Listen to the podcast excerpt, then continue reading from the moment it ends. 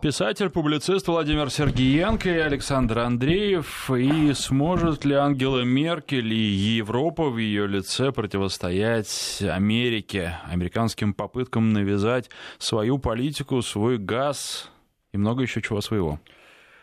Я хочу много еще чего, да, но я хочу вначале зачитать несколько смс-сообщений, которые пришли в первом часе моей программы «Еврозона» нужно осуществить американскую мечту. Слово «мечту» э, в кавычках взяли. Заключить большой договор дружбы Россия, Германия, Китай. Мне нравится ход вашей мысли. Не знаю, как вас зовут. Вы не подписали смс.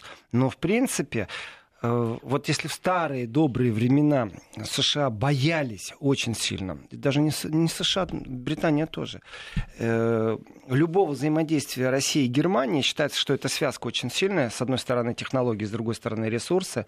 И не забываем про э, технологии, которые в Германии есть, это абсолютно конкурентоспособные технологии во всем ну, нет отрасли, где Германия бы э, не представила себя э, достойно.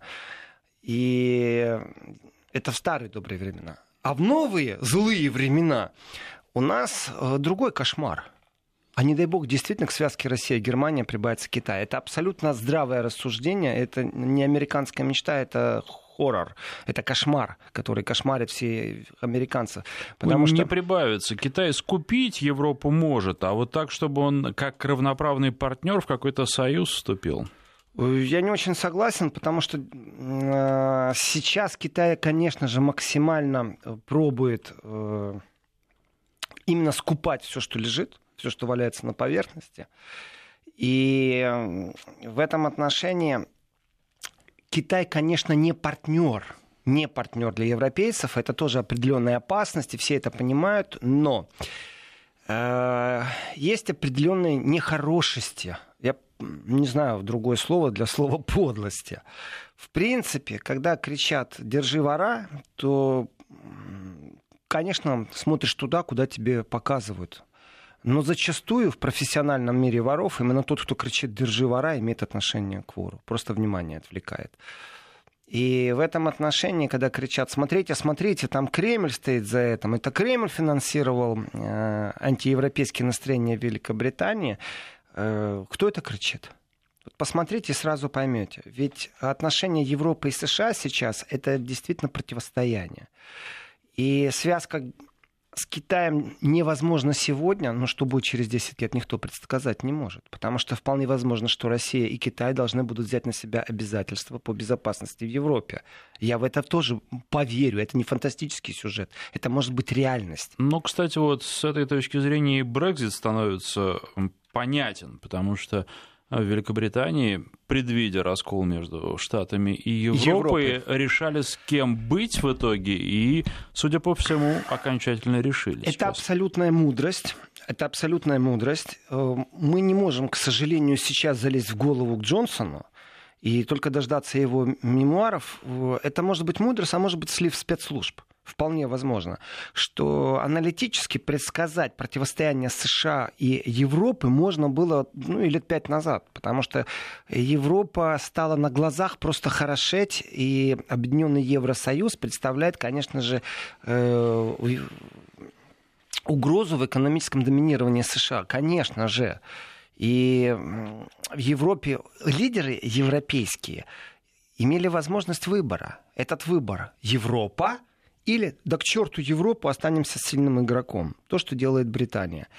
В принципе, поддержка вот этих антиевропейских, евроскептических настроений э, с помощью э, прямых посылов, ну, мол, да, давай Европу покинем, мы тут с тобой сделаем объединенное таможенное правило, и вообще у нас будет торговля беспошлинная. Очень мило. Э, Великобритания не конкурирует с США, в принципе, нигде. Вообще никак и нигде не могу назвать отрасли. И э, там же заводы поостанавливались. Автопром э, британский, он стоит, можно так сказать. Просто стоит. Почему? Э, потому что стандартизация выхода из Европы приводит к тому, что со складов некуда девать продукцию. Ну, конечно, они Пошлина другого порядка. не на себя работали, в общем, конечно, в последнее ну, время. А сейчас остается очень... только собственный рынок. Британский автопром направлен был, конечно, большую часть на Европу. Да и вообще он в плачевном состоянии, я бы так сказал. Переориентироваться на США это непросто. А, а куда еще переориентироваться? Да нет, ну, а, думаю, в США своих полно машин, Конечно. и японских полно. Но это отраслевые проблемы, которые... Ну, бывает такое. Бывает, что отраслевая проблема переходит при этом мы видим э, объединение э, концернов в таких сверхгигантов, и, в принципе, уже нельзя говорить там немецкий автопром. Это не очень правильно. Э, посмотрите на Volkswagen. Ну да, вроде бы как немецкий автопром, но посмотрите, это не немецкий автопром. У них машины практически везде, по всей планете. Э, если итальянцы, французы, японцы объединяются, это что, европейский автопром? Да нет, конечно. Это новые механизмы и тоже новые вызова. И смещение внутри одного концерна, который имеет гигантские просто размеры, э, это уже не влияет на прибыль этого концерна, но очень сильно влияет на рабочие места в той или иной державы. И рычагов влияния на эти концерны практически уже не существует. Это ну, вызовы как вы вспомните, как э, Карл, с Карлосом Гоном поступили. Как? Да просто взяли его и отстранили. Да, вот а, в одной из стран оказались недовольны им, и пожалуйста. А кто это вообще? Я даже не знаю. Как? Это один из крупнейших концернов э, Рено, Ниссан, да, и вот не усидел человек в своем. Начался скандал, и японцы, японцы это все активировали. Ну, вот так даже. Э, ну, еще раз, отраслевые проблемы, они на то и есть отраслевые, они не затрагивают экономику державы. Э, в данном случае автопром Британии, знаете так, ну это вот сравнить автопром Британии и автопром Германии. В Германии это не отраслевая, а это уже будет национальная проблема. Нет, но... А в э, Британии это отраслевая проблема. Вы знаете, что касается немецкого автопрома, Volkswagen-то выдержал даже американский очень мощный удар и не только выдержал, а продолжает развиваться. А по Британии никто по автопрому не бил, он сам загибается. Э, по поводу выдержал, я так скажу. Э, совещания, которые были проведены, и неоднократно, и лидеры немецкого автопрома же неоднократно встречались э, с Меркель, там все намного серьезнее. За немецким автопромом будет стоять немецкое правительство. Потому что, еще раз, как только бьют по рабочим местам, это социальное напряжение внутри страны. Это революционная ситуация. Э, превратить Германию в желтые жилеты, в Париж, в горящие машины, разбитые витрины никто не хочет. И в этом отношении надо комплимент тому, как договариваются профсоюзы, концерны, как правительство посредствует. Эм, здесь иногда нужно даже поучиться, как это происходит. То есть в преддверии какой-то забастовки, в преддверии напряжения уже начинаются переговоры, чтобы как можно максимально смягчить ситуацию. Чтобы одновременно не навалились и учителя, и железнодорожники, и пилоты, и столевары э, порознь как-то стараются тарифы выровнять, зарплаты, налоги. И я так скажу, это определенная мудрость, но она не привязана к Меркель, кстати это больше привязка идет к профсоюзам и умению профсоюзов спекулировать голосами в предвыборных кампаниях. Вот не больше и не меньше.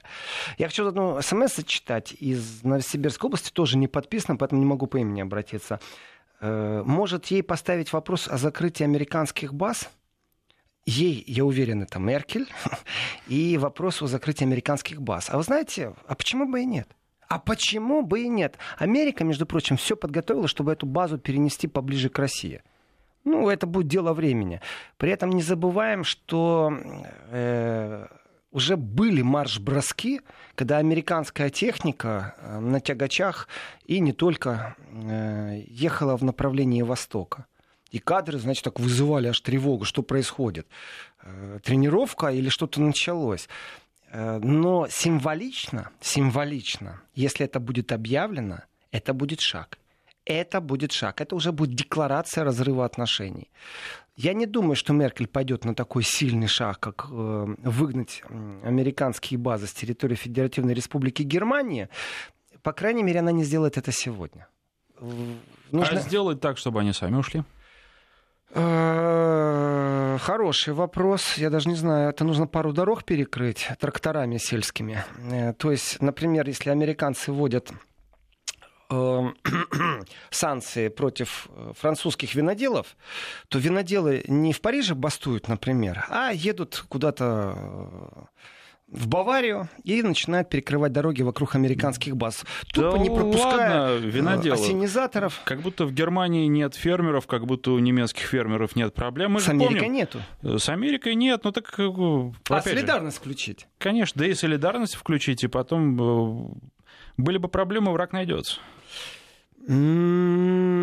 Яйн, есть такое слово немецкое, посередине между Да, понятием да, да, да. и нет. Эм, И да, и нет, и нет, и да. Э, Я не думаю, что немецкие фермеры хоть что-то предпримут в защиту немецкой экономики, вот конкретно антиамериканские действия. Это будет глупо. Ну, по крайней мере, это никто не инициировал. А, ну, Никто не раскручивал еще Если им такие что-нибудь инициативы. пообещать. Э, Это пахнет теорией заговора тогда. Главное, чтобы потом не сказали, что это родилось в студии Вести ФМ во время программы Еврозома и увидели в этом руку Кремля. Э, Я предупреждал, что мы будем фантазировать на тему, что можно сделать США. Э, В принципе, в принципе, давайте тоже так правде в глаза посмотрим и скажем, а на самом деле Германия ничего не может сделать. Вообще ничего. Связано по рукам и по ногам. Чиновники, Российской Федерации. Если от вас зависят рабочие места в Российской Федерации, не вздумайте их, как Германия, привязывать к США, потому что это инструмент очень сильного давления. Очень сильного давления. А вот что могла бы сделать Меркель, единственное, ну, кроме того, что подумать, как она сказала, что э, не нравится это всем, вот эта вот экстерриториальная агрессия США, Меркель действительно могла бы дать сейчас поддержку Макрону в его инициативах. Очень усиленно начать э, суету вокруг инициатив Макрона. Для этого не так много надо сделать. Это абсолютно будет незаметный шаг. Это не будет прямая агрессия против США в риторике. Это не будет прямая э, агрессия против США где-то там, знаете, тоже санкции против американских фирм. Хотя очень бы хотелось, чтобы Германия сейчас зеркально ввела какие-то определенные тоже санкции. Если зеркальность, я так скажу, я, я букет цветов пошлю в канцлерамт. Если Меркель введет э, зеркальные меры, скажет, ну вы против наших фирм, там, э, вы затрагиваете наш сектор экономики. И вот символично, это не значит, что ущерб американской экономике будет или еще что-то, но символично, если ведет, и слово прозвучит зеркальный, э, с меня букет в канцлерамт. Серьезно, Но- на, имя, на имя канцлера Германии. Почему нет? Пусть почта мучается, как они будут это доставлять. И пусть служба Владимир, безопасности Ангелы при всем Меркель. уважении к вам, я думаю, что этот букет вряд ли сыграет решающую роль. Об- Я думаю, мы сэкономим на букете. Да, мы да, да. сэкономим на Ска- букете, скорее, потому что потому не что будет зеркальных Ангела мер. Меркель не производит впечатления человек, причем человек-то нам э, известен давно уже, а, который будет прибегать к столь решительным мерам. Вот я вижу еще одно сообщение, военные базы разогнать в Германии. Эм, Здесь не так много вариантов, но если исходить из э, такого опыта, как Меркель реагирует на определенные вещи, она сделает пробные камушки. И вот эти пробные камушки обязательно, э, а это будет не ей озвучено, это будет кто-то из кабинета. Это может быть министр экономики, это может быть министр иностранных дел, но не она лично будет озвучивать определенные вещи. Э, И она посмотрит на ответную реакцию, на ответную реакцию партнеров по Европе. Это очень важный момент, и ответная реакция из США. И здесь у Меркель, знаете, мы даже не заметим, мы даже не поймем, что произошло, но, например, просто появится определенный комитет, который получит государственное финансирование в размере стольки-то единиц, и там будет стоять, сколько закреплено, для разработки там, и усиления банковской системы, которая не зависит от США. Это тоже ответ США. А, Запрос, например, из правительства Германии, о нем практически никто не узнает. Есть ли смысл э, в расчета с Россией в рублях? Это тоже ответ США будет. Э, Газ вы хотите покупать за что? За евро или за доллары? Представляете, вот если бы заранее в контракте между Евросоюзом, между Германией и Россией стояло бы, что Германия обязуется покупать газ за доллары. Я думаю, Америка бы санкции не вела.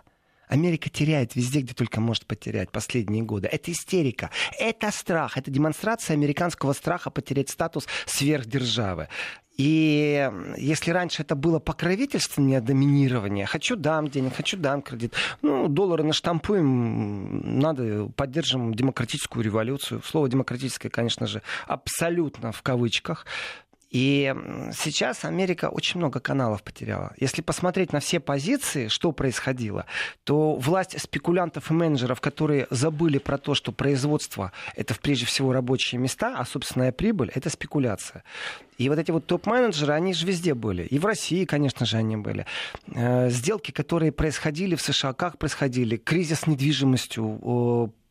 Кто помнит кризис э, в США в секторе э, недвижимости, кредиты неоправданные, когда раздавались, когда посыпались банки, которые выдавали кредиты. Все равно вроде еще сверхдержава. Еще стали на пятки наступать. И вот эта вот истерика американская, вдумайтесь, раньше эта истерика там четко Россия враг, да, ну ладно, мы привыкли с этому. Китай. Торговая война. Ну, тоже никого не удивили. Но Европа-то. Но Европа же друзья. И вот помните, Андрей, вы затронули тему Британии, что Британия могла прочувствовать ухудшение отношений. Это действительно мудро было бы, это аналитика. Она предсказывает ухудшение отношений, но она не предсказывает разрыв отношений. Ухудшение отношений именно в экономическом плане. Конечно, Америка с Европой конкурирует. И вот здесь Британия должна была выбрать позицию. Позиция очень простая. Мы все вместе, мы европейцы, и мы по-честному отстаиваем интересы Европы. Это одна философия. И другая философия. Да плевать мы хотели на Европу. Своя рубашка ближе к телу, себя надо спасать. Мы считаем, что с Америки будет выгоднее, мы с Америкой можем даже очень хорошо поконкурировать с Европой. И тот скептицизм, который доминирует сегодня в Британии по отношению к Европе, это американский продукт это не британский продукт. Там 50 на 50 плюс-минус. Притом огромное количество людей не разбирается в экономике настолько, чтобы осознать, что лучше, что хуже. Спросите у того, кто сегодня попал под раздачу в Британии, потерял рабочее место, или потерять его в ближайшие три месяца, как он относится к выходу. конечно, он плохо относится. Плюс угроза империи британской. Шотландия четко фиксирует свою позицию, что хочет провести референдум, хочет назад в Европу. Ура, говорю я. Мне нравится этот процесс. Я поздравляю британцев с их демократией демократическим выбором. Молодцы, так и надо. Просто если Австрия заявит о том, что она хочет выйти из Европы, то это будет рука Кремля. А если Британия, ну это демократия, понимаете? Нет, ну тут на самом деле тоже ведь палка о двух концах, потому что, с одной стороны, да, оставаясь с Европой, британцы ничего не выигрывали, потому что это просто остров был бы и все. Для Соединенных Штатов Великобритания это важное стратегическое место, это а, некий плацдарм. Но, опять же, а, это все при развитии, том развитии сценария, что вот в этой глобальной борьбе, я все-таки все-таки войной, не буду это называть, Соединенные Штаты выигрывают. А если они проигрывают э, Европе... А, в чем они могут проиграть? Ну, вот если так по-хорошему, в чем они могут проиграть? Да, они могут проиграть во всем. Они сейчас не, не начнут продавать свой газ в Европу.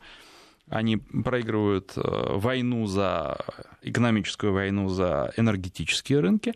У них схлопывается постепенно экономика. Банки тоже не смогут влиять на банки Европы. Да, но если будет действительно э, такое расхождение, такой раскол и такое охлаждение, то, естественно, банковская система станет независимой. Тогда произойдет встряска той системы, которая была после Второй мировой войны ну, заложена все, как вектор не, развития. Не все, но ведь очень многие говорят, что она так или иначе все равно произойдет, этого не избежать. Может быть, просто мягкий вариант, жесткий вариант но он будет. Э, я смотрю на ленту сообщений и понимаю, что у нас прям мозговой штурм идет. Э, притом не одно сообщение оказывается, а военные базы разогнать в Германии. Опять, я не могу обратиться к человеку по имени, потому что не подписано.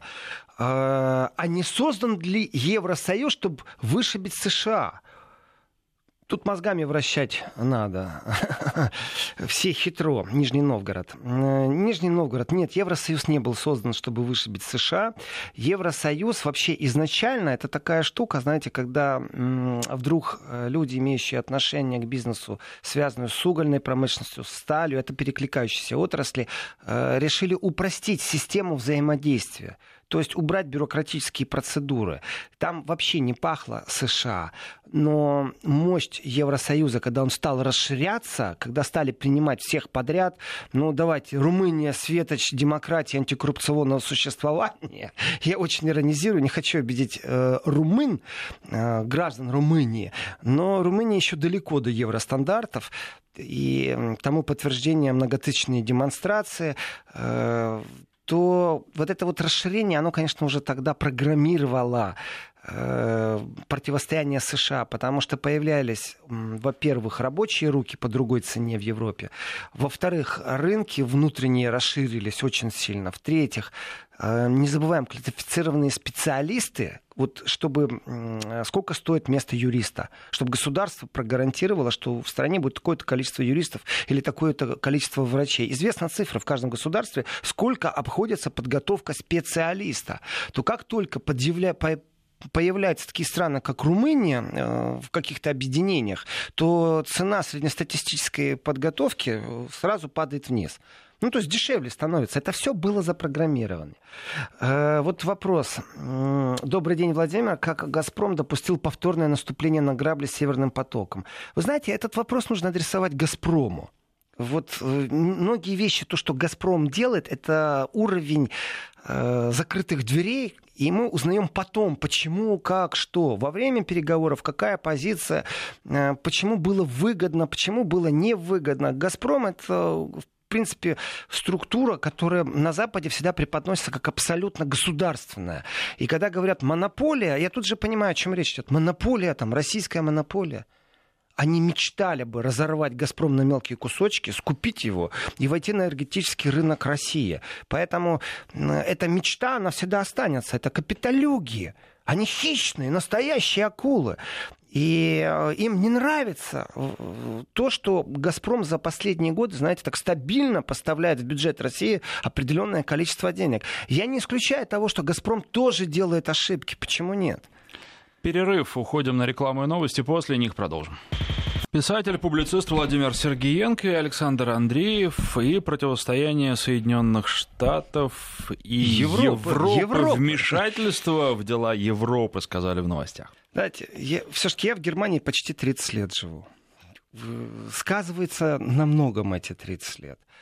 И восприятие немцев, я очень не люблю умников, таких хватает, э, которые читают новости, владеют немецким языком, но не имеют живого общения, с, э, а если имеют, то только в рамках каких-то конгрессов, форумов э, с немцами. Немцы как любые другие люди на этой планете, они разные. Есть добрые, есть злые, есть злопамятные. И, и есть сентиментальные. Ну, так, чтобы они все строем ходили, я этого не подтверждаю. А вот что касается их восприятия, то я бы обратился к статистике. Шпигель э, запустил голосование. Э, вот прямо на сейчас, вот на данный момент, проголосовало уже э, больше 71 тысячи людей. То есть это опрос очень серьезный. 70 тысяч людей, я считаю, это очень серьезно. И вопрос звучит так. Э, Германия от Северного потока-2 Э, будет от России зависеть, 11% говорит «да». Это усиление зависимости Германии от России. 10% воздержалось. И подавляющее большинство, 79%, говорит «нет». Это, конечно, не так. 79% из 71 тысячи. Это очень сильный опрос, я считаю, когда такое количество людей приняли участие в голосовании. И это показатель отношения среднестатистического немца вообще к ситуации. Э, вы, Александр, поставили так интересный вопрос. Я говорю, а я вам ответил. Насчет врага. Смогут ли они так быстро поменять врага? Уже это произошло. Уже враг не Россия. Уже враг. Это все понимают. Это все понимают. Россия не спекулирует э, взаимоотношениями, не угрожает рабочим, лишь сокращением рабочих мест. Э, Россия, наоборот, предлагает гарантированные поставки по хорошей цене. Э, на новости мы ушли. Я говорил про «Газпром». Я по ленте вопросов вижу по поводу «Газпрома». Э, много вопросов. Что же действительно за дверями закрытыми происходит, какие договоренности между э, Россией и Украиной при посредничестве Европы. У нас очень мало информации. Мы знаем, что вначале на пресс-конференции хотел присутствовать немецкий представитель, и знаем это только из одного единственного нюанса. Когда происходят какие-то пресс-конференции, ставят флажки, знаете? Так вот, немецкий флаг вначале был поставлен, а потом его убрали. То есть вначале вроде бы как они должны были принять участие, дать какой-то пресс-стейтмент, потом забрали этот э, флажок. Э, известно, что о чем-то договорились. Известно, там, ну, какие-то мелочи сливают, понятное дело. Спекулировать на тему, выплатит Россия 3 миллиарда, не выплатит. Э, нюансы, сколько исков сейчас против «Газпрома» по Европе в арбитражных судах, на какую общую сумму, я знаю четко, что Владимир Владимирович Путин предложил обнулить претензии. Э, замечательная вещь. Обнуление претензий, пошли дальше зарабатывать. Я вам открою простую тайну. На каких бы условиях «Газпром» что бы не подписал, как бы ни кричали украинцы, что они выиграли, они добились, они победили благодаря Америке, в любом случае разницы нету, через какую страну, через какую ветку идет газ. Россия действует не на зло какой-то державе, вот это нужно четко понимать а действует своих интересах. То количество газа, которое Европа может потребить в будущем, должно быть гарантировано России. Каким способом? Через Украину, через Северный поток, через Южный поток. Это не самое важное. Главное, чтобы этот объем газа купили. И в этом отношении как раз глубина переговоров, я тоже по ленте вижу вопросы о том, что э, как американские санкции могли повлиять на то, что Россия там 3 миллиарда сейчас Украине заплатит, что контракт на 5 лет, ну то, что в прессу просачивается. Давайте без спекуляций, давайте по факту санкции по отношению к Северному потоку-2 Украина, Европа, Россия. Санкции сегодня введены. Транзит, зима, холод, все хорошо, замечательно. Э, через Украину гарантированные поставки, ну, на 5 лет. Вы что думаете, газ через 5 лет не будет в Европу поставляться? Расширять поставки газа, э, притом цена, насколько фиксирована, насколько не фиксированная, это все очень тяжело предполагать, потому что европейские партнеры не заключают долгосрочных контрактов. Они не подписывают, что мы в течение 10 лет купим такой-то объем газа. Там, как правило, годичные контракты. Э, я произнес фразу, что не исключаю, что «Газпром» тоже делает ошибки. Э, все эти ошибки являются не очень значимыми по сравнению к тем объемам, которые этот газ э, объемы газа, которые будут потребляться в Европе. Вот это важный момент. И если исходить из логики, мы украинцам уступили, мы украинцам не уступили, я считаю, это неправильно правильно по факту, какое количество будет потреблять Европа. Через Украину, не через Украину. Да, да все равно, если честно. Просто от Украины не ожидаешь каких-то таких действий, в которых гарантированно поставки будут и в следующем сезоне. И через два сезона. Ну, страна кипит, страна бурлит, еще непонятно вообще, будет ли это страной. Останется ли это в том виде, в котором это сегодня есть, непонятно. И если смотреть в будущее, то вполне возможно, что как транзитная страна Украина себя исчерпала, а может быть и осталась. А если это развалится как территориальное целостное государство, с кем договариваться по транзиту? Со всеми феодалами, со всеми олигархами, которые там у власти, при власти, после власти, до власти. Уж лучше построить отдельно, через море, никому не принадлежащую ветку. Не надо с кем договариваться. Это не план Б, это, в принципе, план А. И Украина прекрасно это понимает. Еще раз, на зло Россия не действует 100%. А свой интерес Россия соблюдает тем, что объемы, которые Европа должна получать, должны быть гарантированы. Чем больше веток, тем лучше. Я лично за Северный поток 5, за Северный поток 6, за Южный поток 6. Э, чем больше труб, тем гарантированнее европейцы будут получать. А чем по стабильным ценам, стабильные поставки, а чем э, европейцы больше получают газа, тем они энергетически Э, действительно, точно так же, как Китай, могут рывок вперед сделать. А если они делают рывок вперед, то вот оно все. То это то, чего боится США. Э, независимость Европы не только там в военном смысле слова, а в экономическом. И вопросы по золоту, давайте коротко я окунусь в эту тему, потому что Центральный банк э, Федеративной Республики, он регулярно где-то там с нулевых продавал золотой запас, и, в принципе, золотой запас Германии, это так, на секундочку, третий запас в мире. И за 18 лет Бундесбанк продали 3,25 миллиона унций. Рыночная стоимость там порядка 5 миллиардов, ну под 5, 5 миллиардов э, долларов.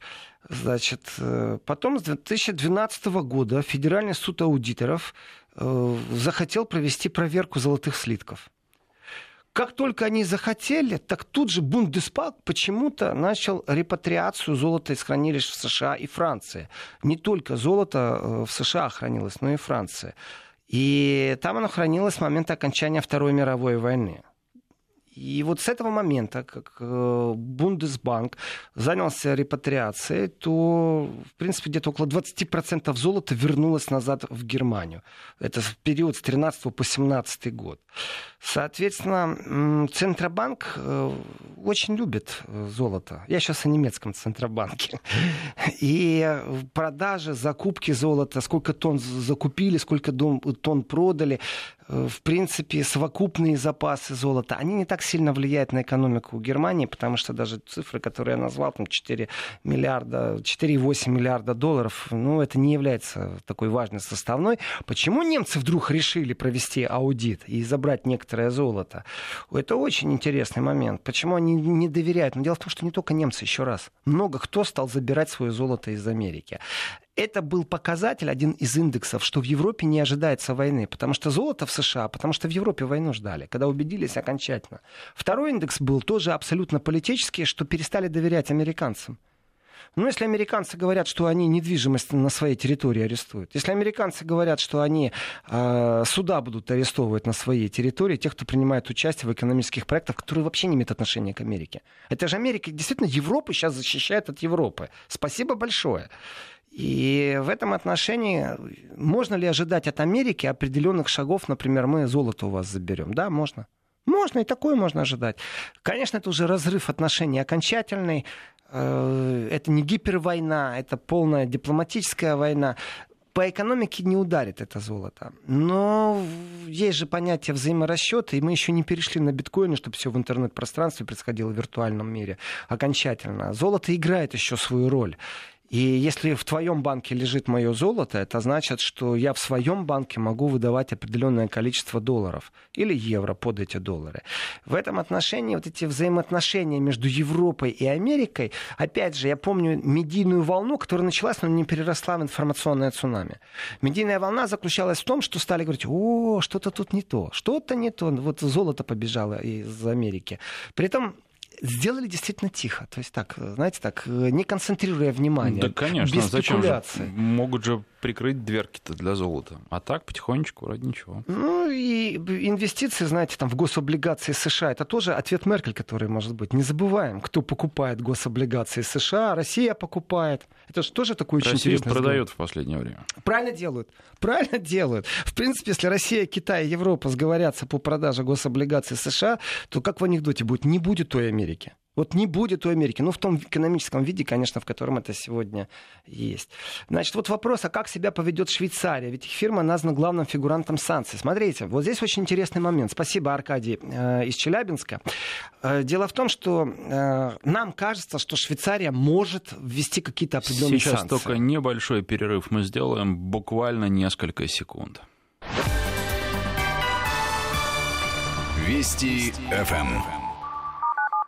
И очень интересно, что может маленькая Швейцария. Вот кажется, что нам может много. Банковская структура, банковские хранилища. Э, кажется, что Швейцария может много. На самом деле Швейцария ничего не может. Вообще ничего. Мало того, она ничего и не хочет в этом отношении. Э, не забываем, пожалуйста, беспредел э, американских оперативников, следственных органов, которые в Швейцарии могут практически любого арестовать, задержать, и там, э, даже если это будет иметь отношение к допингу в спорте. Швейцария в этом отношении старается ни с кем не ругаться, плевать она хотела. Делайте, что хотите, главное, не трогайте наши банки. Потому что любой удар по швейцарской банковской системе, то Швейцарии больше не будет. Швейцария станет не богатой европейской державой, а просто провинциальной там, точкой на географической карте. И э, это и есть политика Швейцарии. Что-то типа Словакии. Ну, я бы не сравнивал, конечно, со Словакией, потому что в Словакии нет такого количества банков. Но давайте вспомним Вторую мировую войну, что такое была Швейцария. Псевдонейтральная страна, которая находилась полностью под каблуком у нацизма, но в то же время была нейтральная. Почему? Да потому что шла Вторая мировая война, сделки проводились через Швейцарию. Всех устраивало эти сделки проводить. Это позиция Швейцарии. Ну, плюс к этому не забываем, без оскорбления Швейцарии, что кроме банковской системы, Швейцария владеет действительно уникальными технологиями, там там э, туннелеры, трубы прокладывать. Ну, давайте так, у них часы моря нет. делают. Это больше бренды. Знаете, часы сегодня и японцы делают, и в России часы делают. Это бренды, которые с завышенными ценами. Э, Я вот всегда говорю насчет часов, я не верю, что швейцарский часовщик напильником может сделать лучше, чем э, шестеренку отбалансировать лучше, чем лазером японский робот. Ну, не верю я в это. Это с точки зрения бренда и с точки зрения спекуляций. Точное время. И Швейцария не будет, конечно, ничего делать. Что же касается швейцарской фирмы, ведь обратите внимание, Швейцария и не должна сейчас ничего делать, потому что это имеет отношение только к швейцарской фирме, которая приостановила свою деятельность. То есть на нее санкции не распространяются. И э, будет ли Швейцария вместе с Германией, например, инициировать какие-то антиамериканские разговоры, уверен, что нет. Вот на все сто процентов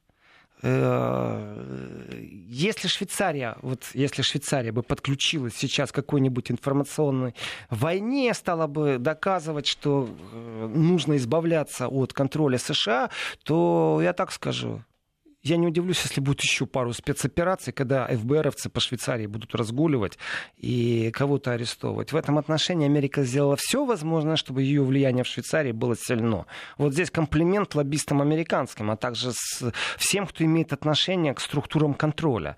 Э, и я не вижу, как это изменить в ближайшее время. Это так есть все. Что же касается... Это изменить очень просто. Если Америка будет терять влияние, терять силу, тут Швейцария сразу будет искать кого-то другого. Вот простой человеческий вопрос из Самарской области. Зоя спрашивает, европейские политики больше умные или больше дураки? Больше аналитики или больше паникеры? Э, я так скажу, европейские политики тоже люди. И делятся по некоторым категориям. Есть люди, которые абсолютно полные дураки, что касается экономики, потому что они разбираются в здравоохранении. И они не лезут в экономику. Они просто не специалисты в этой отрасли. Что же касается паники, э, я точно знаю, что такая внутренняя паника сейчас есть только у одного человека. Вот внутренняя. Потому что он не знает, что делать и как реагировать. Это Меркель. Меркель не знает, в какую сторону сейчас надувать собственные паруса. Э, позаигрывать с Америкой, отстаивать суверенитет Германии при помощи Брюсселя э, соединиться с Россией, сказать, так, плевать мы хотели на эту Америку, все, ребятки, давайте, сейчас спецпроект будем направлять на Россию, совместно заводы строить. Вот там паника точно есть. Но эта паника, знаете, не внешне, такая, ой, боюсь, боюсь, боюсь. Это внутреннее отсутствие э, знаний того, как идти дальше. Вот в чем эта паника заключается. А я бы, наверное, Зои так сказал. Они очень скоро вынуждены будут сами дать ответ на ваш вопрос. Время покажет, ну или вскрытие покажет. Время покажет, мне кажется, есть такая телевизионная программа, если я не ошибаюсь, да? Э, время покажет, э, насколько от Америки зависит э, лекторат Германии в данном случае. Это будет видно сейчас прям вот там то, что предложение Нет, давления, там одно из сообщений. По принимаемым решениям будет понятно, кто они. Им придется принимать решения, и станет сразу очевидно, кто они из перечисленного. Э, одно из сообщений нужно увеличить информационное давление на э, Меркель. Вы знаете, а оно уже и так усилено оно уже и так усилено, если просто тот, кто не читает немецкую прессу, тот, кто не отслеживает выступления о Бундестаге, давление на Меркель достаточно сильно сейчас. И дело не только в информационном давлении. Э, в принципе, от того, что мы как-то назовем ее дополнительно каким-нибудь неподходящим эпитетом, э, потанцуем на костях ее страхах, э, не изменится никак способы выхода из ситуации. Если Меркель отозвет э, своего посла из США на консультации, это шаг. Не отошлет полшага. Э, понятно, что не вышлет никого она из страны. Это не тот уровень разговора. При этом не забываем, что вроде бы как государство отставит экономические интересы, но Северный поток-2 э, не является никак правительственным проектом Германии. Ну, в том смысле, что правительство не финансирует эти вещи. Хотя несет определенную ответственность. Э, вот вопрос. Саша нас спрашивает, судя по номеру, это из Польши. Э, а если экономическая атака Америки на Европу спланирована давно, а Британия была вовремя предупреждена? Александр, мы об этом как раз и говорили, что э, вполне возможно, и это было бы здравомыслие, это было бы мудрость, аналитическая мудрость, абсолютно четко известно, что Европа начинает атаковать, потому что слишком высоко взлетела в экономическом смысле слова. Э, видны были посылы и предпосылы того, как европейские лидеры относятся к США. Э, вот просто мониторим, что говорил Макрон, какие вектора он затрагивает развитие Европы. И понимаем, что если кто-то не хочет иметь противника, пусть это и друг э, в экономическом пространстве, то это США. Ну и Китай тоже. Соответственно, вполне возможно, что предупредили. Только вопрос, кого? Лекторат американ... британский или несколько лидеров э, из консервативной партии? Спасибо, писатель, публицист Владимир Сергеенко.